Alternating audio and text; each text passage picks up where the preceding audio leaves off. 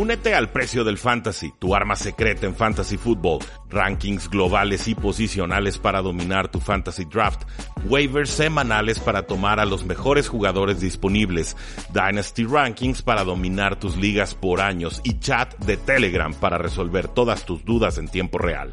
Visita stam.store diagonal precio NFL o da clic al link en este episodio para suscribirte.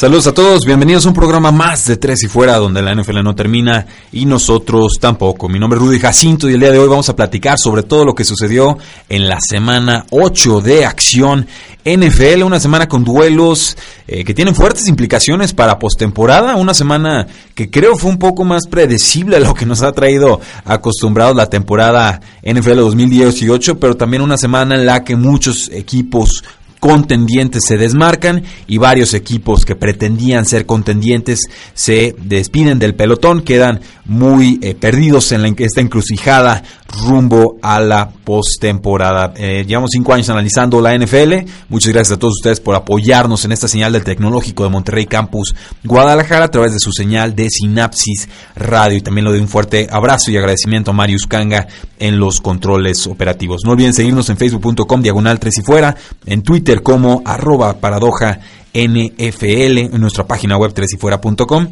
Y claro, la invitación a que se suscriban a nuestro podcast con contenido exclusivo todos los días 3 y fuera NFL. Nos pueden escuchar en iTunes, en Stitcher, en eBooks, en cualquier plataforma de descarga de podcast. Ahí nos eh, encuentran. El día de mañana vamos a platicar también sobre todas las lesiones, eh, que por fortuna no hubo tantas en esta eh, semana. También vamos a hablar sobre todos los trades que se fueron dando en hoy, octubre 30, fecha límite para que se hiciera intercambio de jugadores a lo largo de toda la liga. Pero más que nada creo que hoy vamos a platicar sobre los juegos, los resultados, los jugadores destacados, quienes decepcionaron y más o menos cómo quedan posicionados los distintos equipos rumbo a esta pelea de postemporada que cada semana con semana se pone más emocionante a mi parecer. Tenemos que empezar entonces con el partido de los Águilas de Filadelfia contra los Jacksonville Jaguars, un partido que se resuelve 24 a 18 a favor de las Águilas de Filadelfia, un partido que se jugó en la madrugada del horario americano, se juega en Londres y ciertamente Jacksonville llegó un poco más concentrado a este partido, esa fue la primera impresión que me llevé del encuentro. Las primeras tres posiciones de Carson Wentz fueron eh, muy complicadas, en la primera serie ofensiva un fumble, pierde un fumble porque trató de retener demasiado el balón. En la segunda ofensiva, bueno, pues flota un pase demasiado en la zona eh, de anotación, en la zona roja, y pues ahí habían dos jugadores de Jacksonville que le, fácilmente le pudieron haber interceptado el balón y así fue como terminó sucediendo. Y luego en la tercera serie ofensiva, pues un pase que rebota en el pecho de un cornerback novato, un jugador de nombre Quentin Mix, y, no me explico cómo fue que no la interceptó, porque ciertamente la jugada estaba ahí para que la eh, aprovechara. De ahí en más, eh, Carson Wentz fue agarrando ritmo, fue agarrando calor, logra sacar el para adelante un partido complicado contra unos Jacksonville Jaguars que tradicionalmente han jugado bien en la ciudad de Londres. En cuanto a Blake Boros, pues bueno, está jugando el papel de víctima ante los medios, viene de una racha de tres juegos eh, perdidos, eh, ya cuatro con este, ocho entregas de balón, un quarterback rating de 60, vamos, no, no, no, es un quarterback que tenga derecho a reclamar nada ante los medios en estos días. Y sí puedo creer que lo estén usando como una especie de punching bag o costal de golpeo eh, para justificar todos los problemas que hay en el equipo, que no nada más son la deposición de coreback, pero ciertamente el problema más grande que tienen los Jacksonville Jaguars en estos momentos se llaman Blake Boros y la posición de mariscal de campo que no logra sacar adelante a este equipo. Es un jugador inconsistente y es muy difícil construir alrededor de un jugador que no sabes qué es lo que te va a ofrecer semana tras semanas. Hubo un fumble de Blake Bortles en su primer snap del partido, por fortuna para los Jacksonville Jaguars no lo pierden y eh, si algo me quedó claro en este juego es que si Blake Bortles no corre, Blake Bortles no sirve. En estos momentos está tan falto de confianza que busca su primera lectura y si no la encuentra se escapa para correr. Es, ya su instinto es no arriesgo el balón, veo cómo, cómo produzco con las piernas y, entonces veo una muy notable regresión en confianza, pero sobre todo en cuanto a cómo ejecutar la ofensiva que le había planteado los Jacksonville Jaguars para él el año pasado. Hay muchas ausencias, le falta el tackle izquierdo, eh, han habido otras lesiones en la línea ofensiva, no está Leonard Fournette como corredor titular, no hay un receptor superestrella, digamos, perdieron a su ala cerrada Austin Seferian Jenkins, lo entiendo. O sea, entiendo que no son las condiciones óptimas bajo las que operó Blake Bortles el año pasado, pero ciertamente eso no justifica la putrefacta actuación que estamos viendo de Blake Bortles en esta eh, campaña. Wentz, regresando un poco Carson Wentz, pues ignoró a Wendell Smallwood, tenía un pase sencillo hacia la izquierda en ese pase que le interceptan. Eh, le gusta arriesgar innecesariamente, esto ya es característico de Carson Wentz, pero literal tenía un jugador desmarcado del lado izquierdo profundo del campo, no lo busca, prefiere pasar al centro, quizás no lo ve, y eh, pues el error ahí, ahí lo comete una intercepción de Jalen eh, Ramsey. Quien sí se salva con los Jacksonville Jaguars me parece es el pateador Josh Lambo, que está muy acertado en sus puntos extras y en sus goles de campo. En este partido tuvo una patada de 57 yardas, que es un récord para eh, su carrera.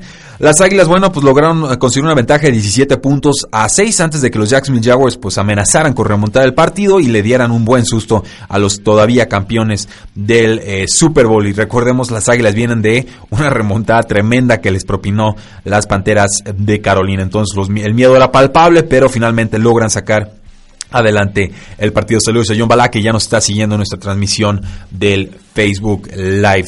El de Carson Wentz, 286 yardas, 3 touchdowns, repartió bien el balón. Jordan Matthews, líder receptor del equipo con 93 yardas. Nelson Aguilar, 3, recepciones, 49 eh, yardas. Ha tenido un promedio decepcionante esta campaña. Alshon Jeffrey se enfrió en este juego, tuvo apenas 4 recepciones para 35 yardas. Y pues solamente un touchdown salva la tarde de Fantasy Football para el ala cerrada Zach Ertz, quien acabó con 4 recepciones y 26 yardas además de esa anotación.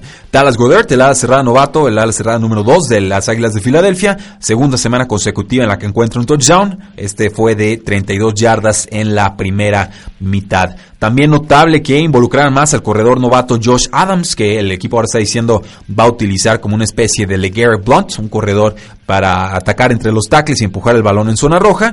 Y pues estuvo muy involucrado junto a Wendell Smallwood. El desplazado por el momento ha sido Corey Clement, que sospecho eh, sigue lastimado y el equipo no quiere que se rompa en el campo. Con Blake Bortles, pues bueno, 286 yardas, un touchdown y no lo mandaron a la banca, entonces ya, ya es un avance. Eh, líder corredor del equipo también con 43 yardas. Carlos Hyde debuta como Jacksonville Jaguar, corrió apenas para 11 yardas en 6 intentos y el corredor TJ Yeldon, pues no hizo nada por tierra, pero atrapó 7 pases para 83 yardas, líder receptor del equipo. Apenas Dante Moncrief fue el que tuvo más impacto por aire como receptor abierto, 4 recepciones, 54 yardas, se mantiene como el receptor número 1 del equipo, mientras que DJ Chark, el novato, aparece con 4 recepciones para 41 eh, eh, yardas, nos pregunta Jonathan Rafael Lira, ¿qué onda con mis? ¿Hicieron algún trade? Eh, no, solo dejaron ir a jugadores, creo que el, el, jugador de secundaria Eli Apple lo mandaron a los Santos, por una cuarta ronda, si recuerdo bien, y el nose tackle Damon Harrison, que es muy bueno defendiendo la corrida, lo mandan a los eh, Detroit Lions por una quinta ronda. De ahí en más no vi mayor movimiento con los gigantes de Nueva York. Muchas gracias por tu eh, pregunta. Entonces, eso fue lo que sucedió en el partido de Londres. Bien por las Águilas de Filadelfia, que se ponen con récord de 4 y 4. Jacksonville Jaguars en serios aprietos con récord de 3 victorias y 5 derrotas. Eh, otro partido importante en esta semana, los voy a estar dando según eh, tengo interés en los juegos, ahora sí que va a estar desordenados Monday Night Footballs y demás, no están en un orden específico, pero creo que Los Ángeles Rams y los Green Bay Packers nos ofrecieron una de las mejores actuaciones en esta semana. Finalmente ganan Los Ángeles Rams 29 a 27 y lo más importante creo yo es lo del cornerback novato de los Green Bay Packers, Jaire Alexander, que interceptó o más bien bloqueó cinco intentos de pases de Jared Goff, algo que no veíamos de un novato en mucho mucho tiempo, creo que es apenas el noveno novato que logra esto en la historia de la NFL, muy participativo, muy activo, muy ágil, eh, este jugador cornerback novato de la Universidad de Louisville, que pues, si siguieron nuestro trabajo de pretemporada, seguramente ya lo conocen bastante bien. Y también notorio que estuviera, siguiera teniendo participación este receptor de primer año, receptor novato Marqués Valdés Scantling, un touchdown de 40 yardas a pesar de que regresaron Randall Cobb y también regresó eh, Jerónimo Allison, ambos por tema de lesiones. Aaron Rodgers acaba con 166 yardas y un touchdown. Devontae Adams, como ya es costumbre, líder del equipo, 5 recepciones, 133 yardas. Y eh, pues bueno, es Valdez Scantling, dos recepciones, 45 yardas, un touchdown, el que comentábamos. Randall Cobb, cuatro recepciones, 40 yardas. Equanimo St. Brown, otro novato, atrapó sus dos pases para 31 yardas, lo empiezan a involucrar un poquito más. Y Jerónimo Allison tuvo una sola oportunidad para 14 yardas. Quien decepcionó, pues el ala cerrada Jimmy Graham, que casi tuvo un touchdown, pero atrapó apenas uno de cuatro pases para 21 yardas. En el juego terrestre, pues Aaron Jones, el más importante, como debe de ser. 86 eh, yardas y un touchdown, pero todavía limitado a apenas 12 acarreos. Siguen eh, empecinados en balancear ese, juego terrestre cuando claramente la mejor opción del equipo se llama Aaron Jones. Con Los Ángeles Rams, pues eh, se les envenenaba el partido. Llegaron a conseguir un safety. Este, el partido estaba entonces 10 a 2 y en la segunda mitad se desata este, esta marea de puntos, esto ida y vuelta entre equipos muy, muy capaces con eh, serias aspiraciones de postemporada. Y pues bueno, Jared Goff disfrutó con su quinto partido de la temporada con eh, múltiples touchdowns. Eh, anotó tres veces, bueno, lanzó tres pases para 295 yardas. Todd Gurley, pues líder del equipo por tierra, 114 yardas. También líder del equipo por aire, 6 recepciones, 81 yardas y un touchdown. Y además congela el juego en el momento clave cuando eh, pues bueno, tenía una carrera de 17 yardas y decide echarse al suelo en la yarda 4 rival en vez de ir por la anotación. Esto para que los Green Bay Packers no pudieran recuperar el balón, para que el reloj se siguiera consumiendo y ante la falta de tiempos fuera de los Packers, como suele sucederles porque creo son malos manejando el reloj, eh, pues bueno, los, los Rams logran liquidar el encuentro. Los Rams no tuvieron a Cooper Cup. Brandon Cooks estuvo un tanto limitado, tres recepciones, 74 yardas. Robert Woods fue el receptor slot, cinco recepciones, 70 yardas. Creo que ambos produjeron por debajo de lo que se esperaba, pero el que brilló fue Josh Reynolds, un receptor muy físico, muy grande, eh, que se, necesita un tiempo de maduración en la NFL. Sorprendió con un par de anotaciones en tres recepciones y 42 yardas. La noticia del partido tiene que ser Ty Montgomery, que eh, pues en algún momento del juego lo sacan del campo y azota su casco contra el suelo. Y luego cuando Mike McCarthy, el head coach de los Packers, le dice atrapas el balón y te quedas en la zona de anotación, pone rodilla al suelo en el kickoff para que Aaron Rodgers pueda liderar la remontada cuando vino abajo por apenas dos puntos. Pues bueno, el jugador decidió desobedecer, saca el balón de la línea de anotación y eh, comete un fumble que prontamente es recuperado por los Rams y de ahí en más Aaron Rodgers no volvió a tocar el balón. Nos dice Eduardo Galván en los comentarios, los Packers no sirven. Eh, yo creo que sí sirven el que no sirviera Ty Montgomery con este tipo de desobediencia que pues ya le costó un lugar en el equipo. Fue mandado a los Baltimore Ravens por una séptima ronda del 2020, lo cual pues prácticamente nos habla de lo muy poco que le importaba el jugador ya a los Packers. Prácticamente el divorcio estaba consumado y un jugador que te desobedece de esa manera no puede estar en tu franquicia. Entonces, buena victoria de Los Ángeles Rams que se mantienen invictos, una oportunidad desperdiciada para los Green Bay Packers que tenían a los Rams contra las cuerdas, pero insisto, una indisciplina sumado al mal manejo de reloj de Mike McCarthy le termina costando el partido al eh, equipo. Eh, y está difícil el calendario los Green Bay Packers. Tienen en noviembre 4 una visita a Foxboro contra los Patriotas. Después reciben a Miami, que tiene récord de 4 y 4. Viajan a Seattle, que pues bueno, es un equipo complicado, 4 victorias, 3 derrotas. Y después viajan a Minnesota. Entonces el calendario no le va a ayudar mucho a los eh, Green Bay Packers porque creo que se van a enfrentar equipos de postemporada, equipos fuertes y equipos que seguramente nos darán grandes actuaciones. Eh, las Panteras de Carolina vencieron 36 a 21 a los Baltimore Ravens en un eh, partido que no estuvo ni, ni cerca de como pareciera indicar este eh, marcador. Carolina dominó en todas las facetas de juego. Cam Newton se apoderó de este encuentro. Le metió 36 puntos a quizás la mejor defensiva de la NFL en estos momentos. Una ventaja de 17 puntos en el segundo cuarto fue decisiva en este encuentro. Cam Newton hizo de todo como suele hacerlo, 219 yardas aéreas, dos touchdowns y además líder corredor del equipo con 52 yardas y una anotación más. Christian McCaffrey anotó dos veces y además corrió para 56 yardas, o tuvo más bien 56 yardas totales.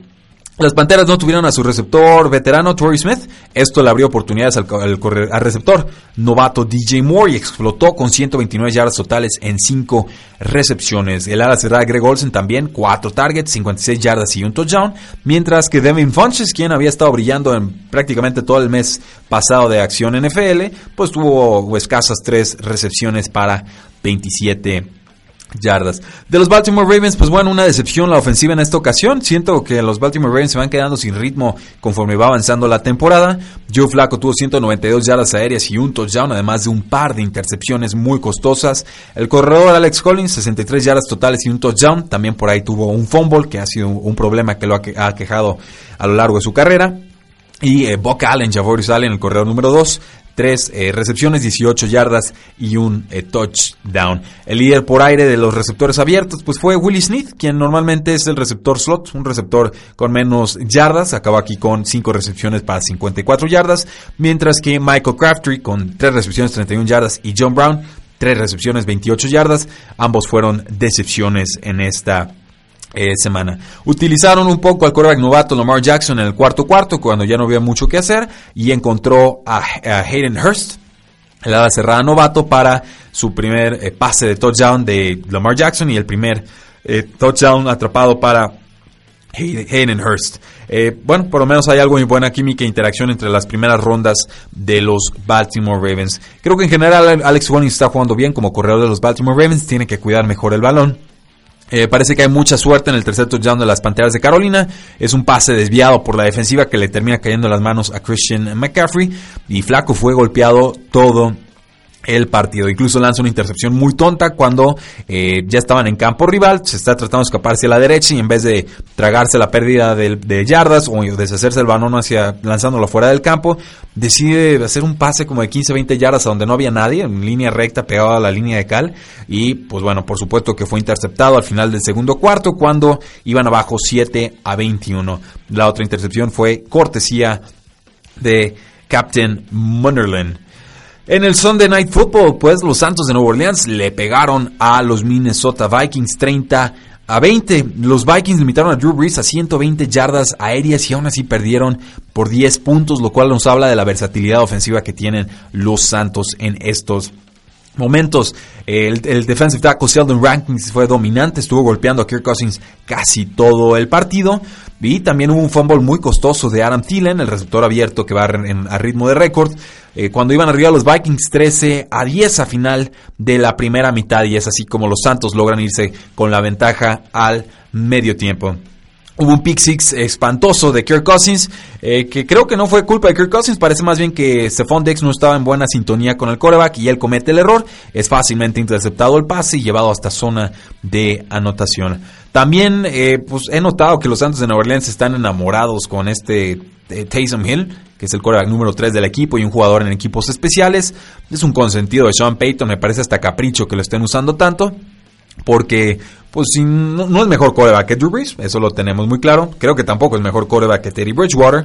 Y como corredor, pues no es mejor que Mark Ingram y seguramente no es mejor que Alvin Kamara. Entonces, si le damos el balón, se lo estamos dando a nuestro quarterback número 3. Y si le estamos dando el balón para correr, pues le estamos, se lo estamos dando al corredor número 3 del equipo. Eh, cada que le quitas el balón de las manos a Drew Brees, yo creo que es una oportunidad desperdiciada. Y lo mismo puede decir de un Alvin Kamara o de un Mark Ingram. Pero bueno, finalmente lo están usando, están consiguiendo algo de producción de su parte. Es un factor, insisto, caprichoso a la ofensiva. Y también notorio que los vikingos de Minnesota tienen una mala línea ofensiva en estos momentos, no pudieron proteger de ninguna manera a Minnesota y me empieza a parecer que esto es una eh, falla crítica, una falla fatal, un problema que no van a lograr resolver conforme avance la campaña y sobre todo si llegan a postemporada. Pero bueno, fue uno de los juegos más anticipados de la semana, dos equipos muy poderosos en la NFC, todos los reflectores estaban puestos en este Sunday Night fútbol y pues ni la localía pudo ayudarle a los vikingos de Minnesota para sacar el partido. Eh, los Santos tuvieron varios goles de campo de larga distancia, tuvieron un pick six, tuvieron jugadas importantes del quarterback Taysom Hill y pues bueno, Drew Brees para efectos de fantasy football decepcionó, pero el equipo terminó sacando adelante el eh, partido. Alvin Kamara terminó con 76 yardas y 2 touchdowns. Mark Ingram tuvo 92 yardas sin anotación. Y Michael Thomas fue el líder receptor del equipo. Tuvo 5 recepciones para 81 yardas. 44 de esas llegaron de una jugada de pase importante de Tyson Hill. Del lado de los vikingos de Minnesota, pues produjeron mucho, tuvieron mucha producción ofensiva, pero fue insuficiente. Kirk Cousins acabó con 359 yardas, dos touchdowns y una muy costosa intercepción que, insisto, regresaron los Santos para anotación. Latavius Moore, que es el, prácticamente el corredor titular del equipo hasta que regrese Dalvin Cook, tuvo 96 yardas y un touchdown. Y Stephon Dex tuvo 10 recepciones, 119 yardas y un eh, touchdown. Además, pues Aaron Thielen continuó con su racha de partidos consecutivos con más de 100 yardas. En esta ocasión tuvo sus 7 recepciones, atrapó sus 7 pases para 103 yardas. Séptimo partido consecutivo con más de 100 yardas en la campaña y cada que haga esto seguirá siendo un nuevo récord. También es un quinto partido consecutivo en el que Adam Thielen lanza, o más bien recibe, un pase de anotación. Entonces, muy bien por los Santos de Nueva Orleans, que en estos momentos me parecen el segundo mejor equipo de la NFC y la próxima semana, en la semana 9, se enfrentan a los que deberían ser el número uno, Los Ángeles Rams. Y, saben qué, creo que voy a tomar a los Santos de Nueva Orleans porque están en un momento muy, muy dulce. Pero, y sobre todo porque he desconfiado de ellos en las últimas dos semanas cuando los di para campeones del Super Bowl. Entonces, creo que sería prudente, pero tenemos toda esta semana para reflexionarlo. Vamos a una pausa comercial y regresamos a Tres y Fuera.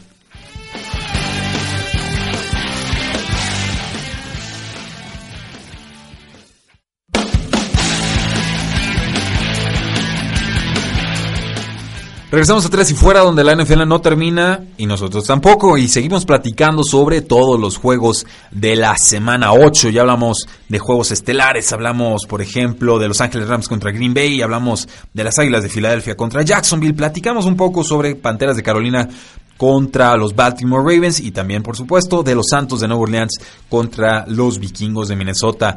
Eh, uno de los pocos juegos que predije mal esta semana fue el de los Seattle Seahawks contra los Detroit Lions, estos Detroit Lions tan gitanos que nos dan una buena y dos malas. Pues bueno, nos tomamos para ganar y perdieron 28 a 14 en este duelo.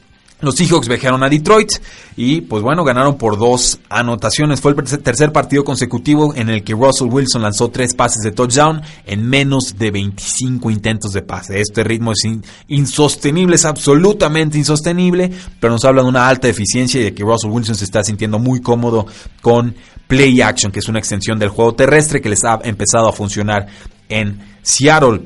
Los Seahawks aprovecharon una entrega de balón de los Lions y pues con eso anotaron tres touchdowns en el segundo cuarto. Todos llegaron en pases de Russell Wilson. Básicamente ahí rompieron el partido y los Seattle Seahawks nunca voltearon la mirada. Se escaparon sin dar mayores concesiones a sus rivales. Russell Wilson termina con 248 yardas y esos tres touchdowns. El corredor Chris Carson despedazó a la muy mala defensa terrestre de los Lions, 124 yardas y un touchdown. El ala cerrada Ed Dixon tuvo su debut en esta temporada después de perderse mucho tiempo por una lesión de ingle y atrapó sus dos pases para 54 yardas y un touchdown.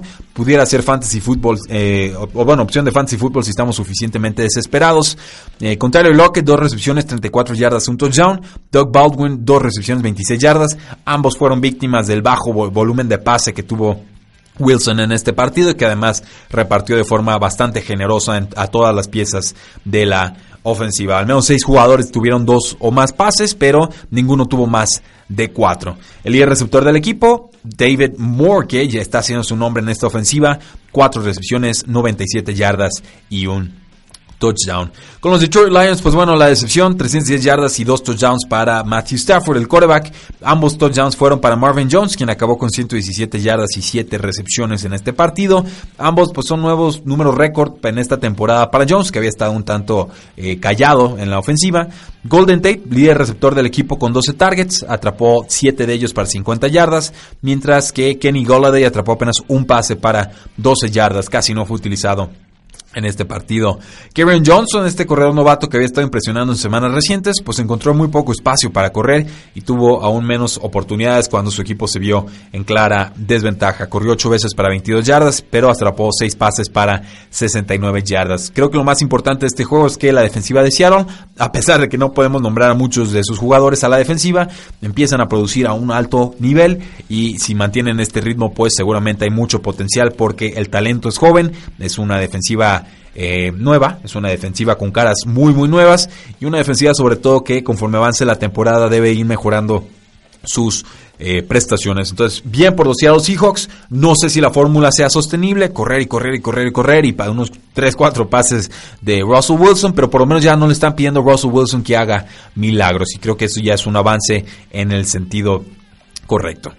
Los Cincinnati Bengals casi sabotearon el partido que tenían contra los Tampa Bay Buccaneers, un partido que terminan ganando 37 a 34. Los Cincinnati Bengals iban arriba en el marcador en el cuarto cuarto con puntaje de 34 a 16 y luego pues se relajaron lo suficiente para que James Winston fuera mandado a la banca y entrara Ryan Fitzpatrick, que llegó en su faceta de Ryan Fitzmagic y eh, pues bueno, casi, casi le remonta el partido a los Bengals.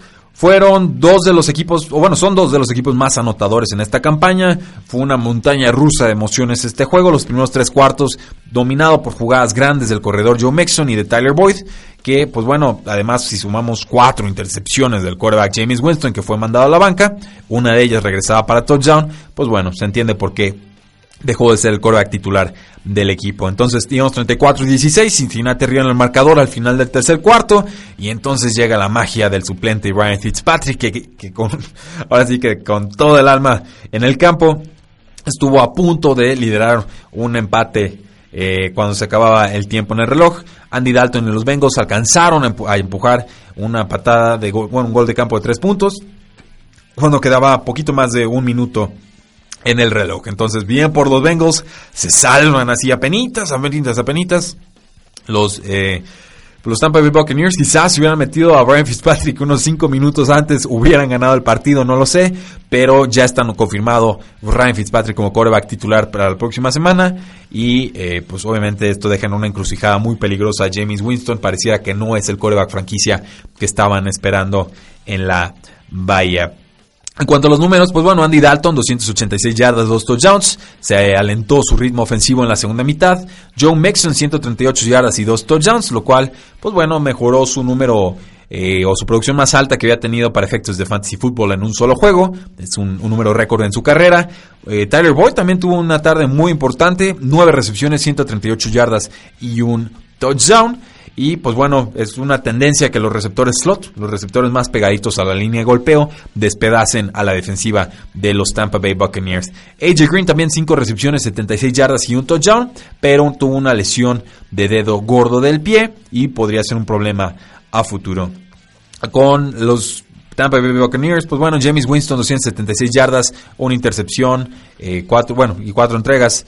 Pero Ryan Fitzpatrick lanzó 194 yardas y dos touchdowns. Mike Evans fue el más favorecido con 6 de 13 targets atrapados para 179 yardas y un touchdown, incluyendo un pase de 72 yardas de Ryan Fitzpatrick para anotación. Deshaun Jackson, pues bueno, sabemos que se entiende mejor con Ryan Fitzpatrick que con James Winston. Tres recepciones, 68 yardas y un touchdown. Casi todo eso lo consiguió con un pase de touchdown de 60 yardas, este sí, de James Winston. O.J. Howard, el ala cerrada, atrapó sus cuatro pases para 68 yardas y un touchdown, mientras que el receptor slot Aaron Humphries tuvo 7 recepciones para 76 yardas. ¿Quién recepcionó? Pues el receptor de segundo año, Chris Godwin, que si, no atrapa un touchdown parece que no produce para efectos de fantasy football. Atrapó 2 de 7 pases para 32 yardas. Peyton Barber fue el líder corredor del equipo, 85 yardas, mientras que el novato Ronald Jones salió del partido con una lesión del tendón de la corva. Bien por los Bengals, muy mal por los Tampa Bay Buccaneers, que nuevamente tienen una controversia en la posición de coreback. Los Indianapolis Colts vencieron 42 a 28 a los Oakland Raiders, un partido que por momentos fue competitivo, pero que al final, pues bueno, los, los Colts logran sacarlo adelante por la muy mala defensiva que tienen los Oakland Raiders. ¿Cuáles son los números claves de este juego que han permitido cero capturas en el partido y que tuvieron 222 yardas los Indianapolis Colts? Es muy raro que veamos una ofensiva de los Indianapolis Colts que no dependa al 100% de Andrew Luck. Pero tal parece que con un juego terrestre más poderoso y con una línea ofensiva que sabe protegerlo, el equipo puede salir adelante. En la ala cerrada, Jack Doyle regresó de una ausencia de 5 juegos, tuvo más snaps que Eric Ebron, 57 a 17, pero Eric Ebron aún así tuvo 3 recepciones, 37 yardas y un touchdown. Esto a mí me dice que Eric Ebron es el ala cerrada número 1 del equipo, que es el jugador al que debemos, debemos de favorecer en Fantasy Football, que si está disponible en sus ligas lo puedan tomar o que incluso lo puedan conseguir vía trade de una forma muy, muy accesible porque no se ha hecho de alta producción en esta eh, campaña.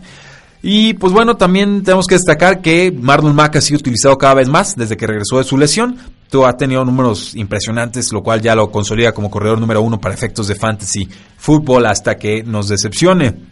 Los Logan Raiders, según estadística de Austin Gale de eh, Pro Football Focus, pues han tenido 44 menos presiones de coreback que cualquier otro equipo en la NFL. O sea, son malísimos. El segundo peor equipo de la NFL ha presionado a quarterbacks 44 veces más que, eh, a, que los mismos Oakland Raiders que se deshicieron de Khalil Mack y no le pueden llegar de ninguna manera a quarterbacks y esto le da tiempo a los rivales y obviamente evidencia y expone a una secundaria que tampoco es talentosa. Con Andrew Locke, pues bueno, tres touchdowns, todos a alas cerradas. Marlon Mack, su segundo partido consecutivo con eh, una producción importante. Eh, Andrew Locke también lanzó para 239 yardas y 3 touchdowns. Y por ahí hubo, eh, fue, para Mo Ali Cox, el receptor, Eric Ebron y Jack Doyle. Creo que Don Joe Lindman fue una sorpresa, un exjugador de los, bueno, era San Diego Chargers, el año pasado eran Los Angeles Chargers. Parece que empieza a producir con el equipo, 6 recepciones, 52 yardas. Y también por ahí T.Y. Hilton, una decepción, 5 recepciones para 34 yardas. Con los corredores, pues Nijem Himes, 85 yardas en apenas 13 toques de balón. Por fin tuvo eh, producción junto a Marlon Mack. Marlon Mack tuvo 132 yardas y 2 touchdowns. Del lado de los Oakland Raiders, pues jugó bien Derek Carr, hay que decirlo, se ve con mucha confianza.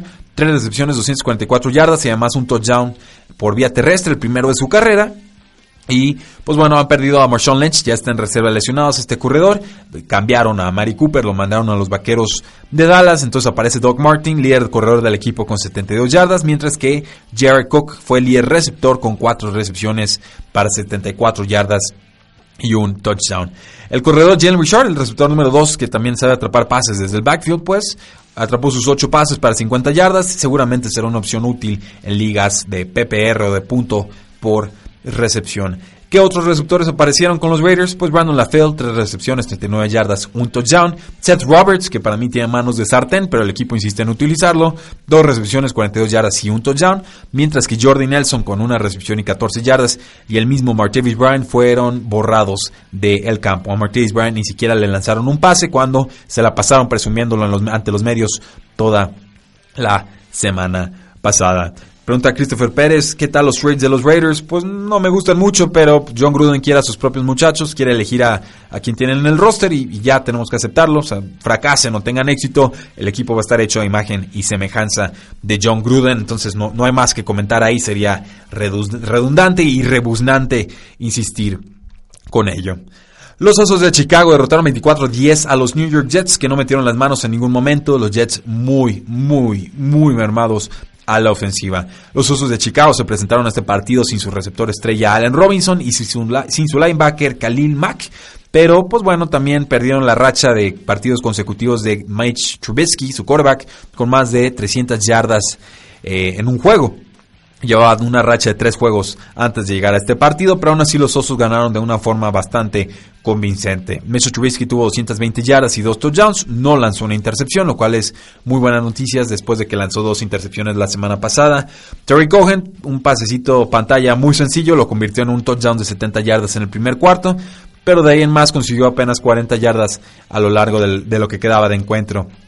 Jordan Howard pues fue utilizado en la segunda mitad sobre todo para congelar el reloj, más bien para que avanzara el reloj, con 81 yardas totales y un touchdown. Y ante la ausencia de Robinson, pues apareció Taylor Gabriel con 4 recepciones para 52 yardas y Anthony Miller, el receptor novato, con 3 recepciones, 37 yardas y un touchdown. La excepción, pues el ala cerrada Trey Burton, venía de un gran juego la semana anterior, termina con tres recepciones para 18 yardas. Y decíamos que estaba mermada la ofensiva de los Jets de Nueva York. ¿Por qué? Pues les faltaban jugadores claves como el corredor Bilal Powell, fuera el resto de la campaña, Robbie Anderson, que era el receptor número uno del equipo, Quincy Enungwa, su otro receptor importante en la posición slot. Se habían deshecho hace algunas semanas de Terrell Pryor, que ya es jugador de los Buffalo Bills. Y pues bueno, esto significa que Sam Darnold tuvo su peor actuación en cuanto a producción de aérea, 153 yardas y que Isaiah Crowell, el corredor titular, tuvo apenas 25 yardas terrestres en 13 acarreos. Fue el receptor novato Deontay Burnett, un compañero colegial de Sam Darnold en la Universidad del Sur de California, quien fue, se convirtió en el líder receptor del equipo con 61 yardas en 4 recepciones. Y Jermaine Curse, el receptor slot, pues no tuvo tan mala actuación como la semana pasada, que no produjo nada, pero tuvo apenas Tres recepciones en tres pases que le lanzaron para 30 yardas. Fue altamente ineficiente. La cerrada novato Chris Herndon pues volvió a tener un touchdown y con esto ya lleva tres juegos consecutivos. Fue un pase de unas 16 yardas para anotación. Entonces, bien por los Osos de Chicago, que ahorita están en la cima de la NFC Norte, aunque usted no lo crea. Y los Jets de Nueva York, pues regresan a la realidad muy, muy dañada esa ofensiva. No, no están en condiciones de pelear cosas importantes en estos momentos. Y bueno, los Pittsburgh Steelers cobraron venganza contra los Cleveland Browns. Recordarán que en la semana 1 empataron a ambos eh, equipos. En este juego no hubo contienda. Claro favorito Pittsburgh, claro dominante en este partido. 33 a 18 es como se resolvió el marcador.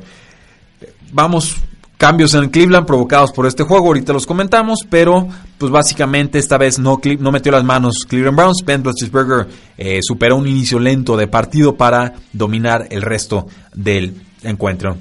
Encontró a Antonio Brown para un par de touchdowns antes del medio tiempo y acabó con 257 yardas aéreas y esas dos anotaciones, mientras que Antonio Brown acabó con 6 recepciones, 74 yardas y esas dos anotaciones. Juju Smith-Schuster, una decepción en este juego, creo que es correcto decirlo, cuatro recepciones, 33 yardas. Y James Conner, pues sigue haciendo olvidar a Le'Veon Bell. Yo no sé ustedes, yo, no lo extraño viendo esta clase de actuaciones tan dominantes. 212 yardas y dos touchdowns. En los dos juegos que tuvo contra los Cleveland Browns, tuvo 404 yardas y 4 touchdowns. Un dominio total de James Conner sobre los Cleveland Browns. Y Browns fueron decepcionantes en todos los sentidos. El coordinador ofensivo Todd Haley no pudo hacer que funcionara Baker Mayfield en este juego y en varios anteriores. 180 yardas y 2 touchdowns para Baker Mayfield, el quarterback. Jarvis Landry, 8 recepciones, 39 yardas y fue el receptor más importante del equipo. Ya se imaginarán cómo estuvo el resto del juego. Antonio Callaway, 5 de 6 pases atrapados para 36 yardas y un touchdown, mientras que el corredor novato Nick Chubb tuvo 65 yardas en 18 acarreos. Duke Johnson tuvo una lesión temprano en el partido, pudo regresar al juego, pero fue altamente ineficiente.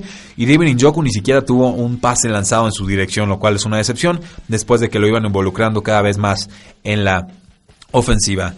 Eh, Mayfield parecía que había entrado a zona de anotación, pero pues un castigo le anuló la jugada. Entonces Pittsburgh Steelers vuelve a amenazar por el liderato de la FC Norte. Cleveland ya claramente fuera de contienda. Despiden a su head coach Hugh Jackson por fin. Despiden al coordinador ofensivo Todd Haley, que también creo que está bastante merecido. El problema es que dejan al coordinador defensivo Greg Williams como head coach interino. Y pues yo tengo también muy pobre opinión de Greg Williams, que le gusta usar los safeties 30 yardas atrás de la línea de golpeo, lo cual es una excelente forma de que te despedacen las ofensivas modernas. Pero bueno, esa será historia para otro día. Vamos a una pausa y regresamos a Tres y Fuera.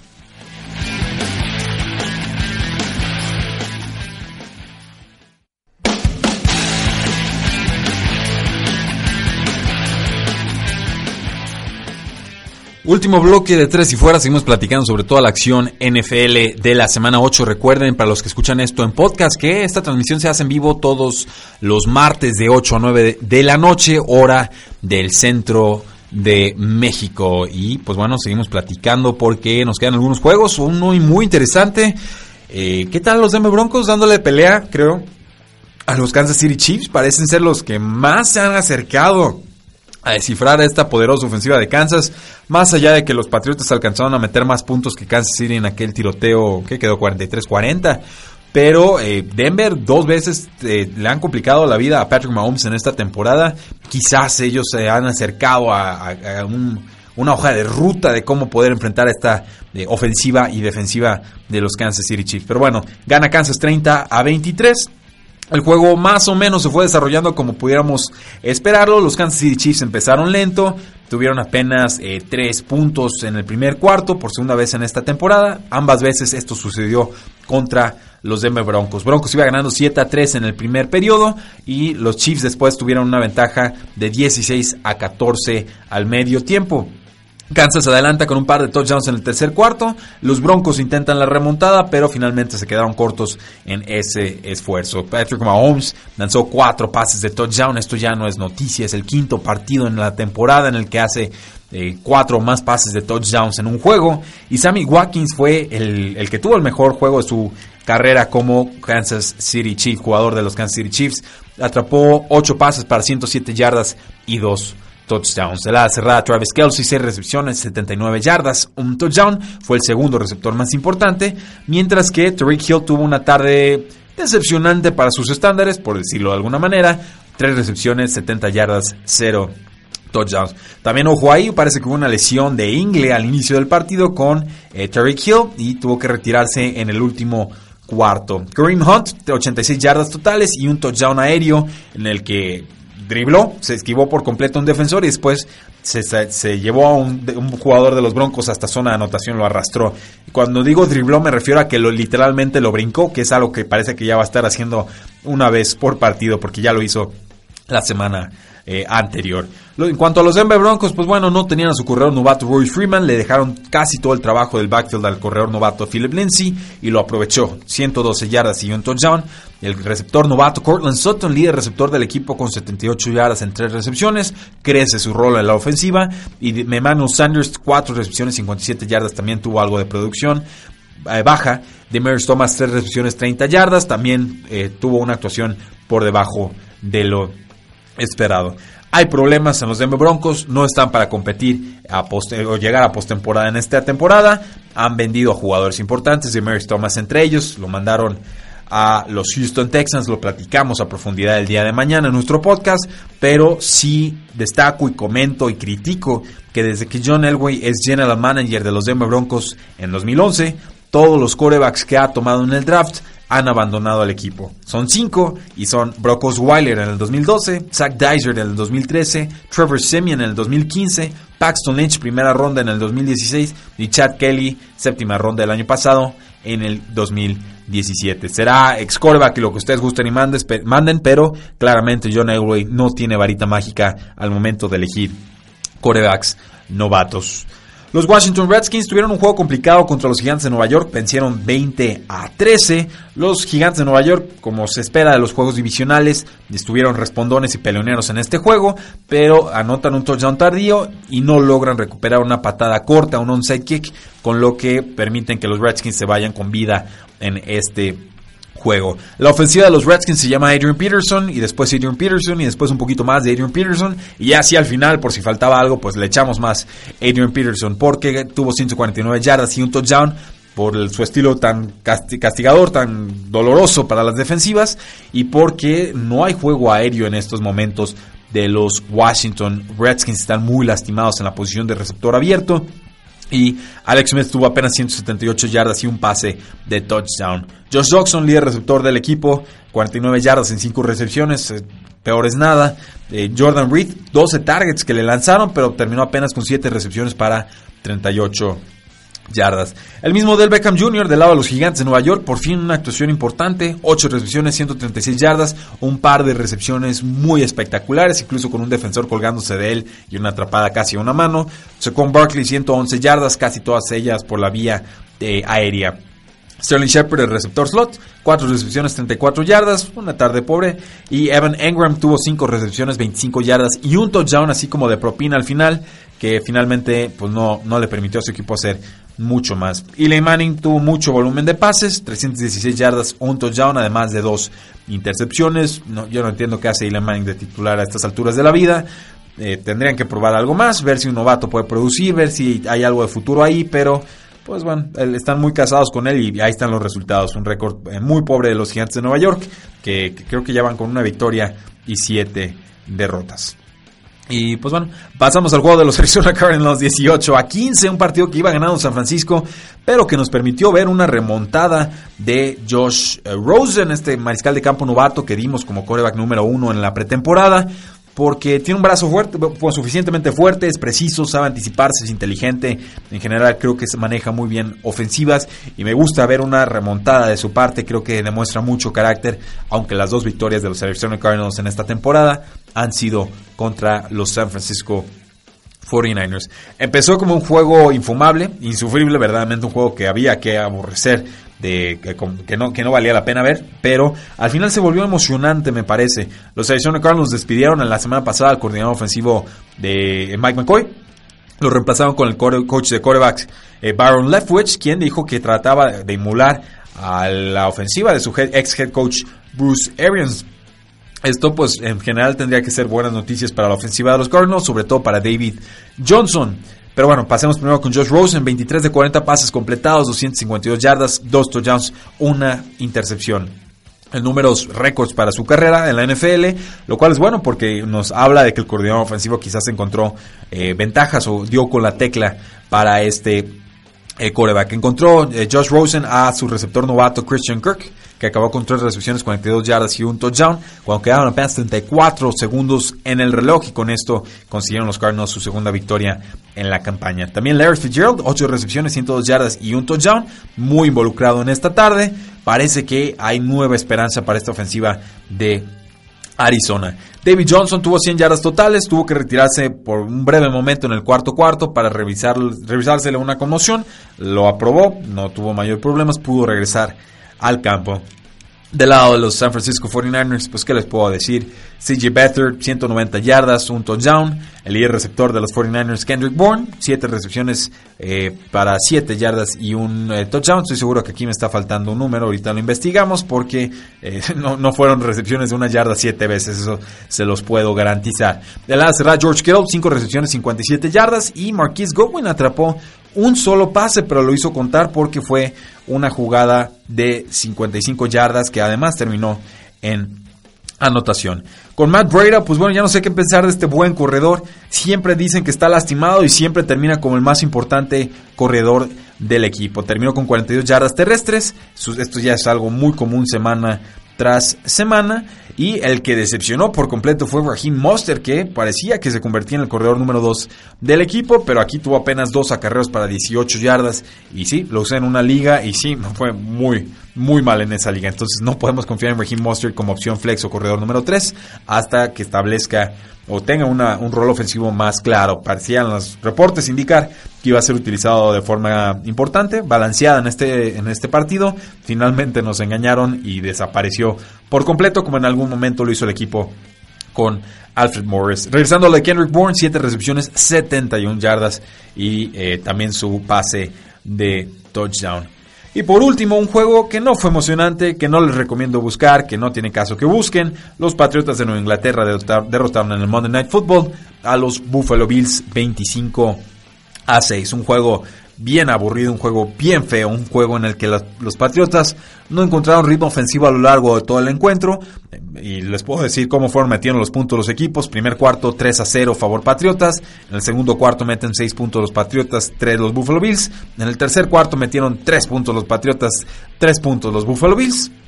Y ya hasta el cuarto cuarto cayeron 13 puntos de los Patriotas, uno de ellos gracias a una intercepción regresada para 85 yardas de Devin McCourty. Entonces es un juego feo.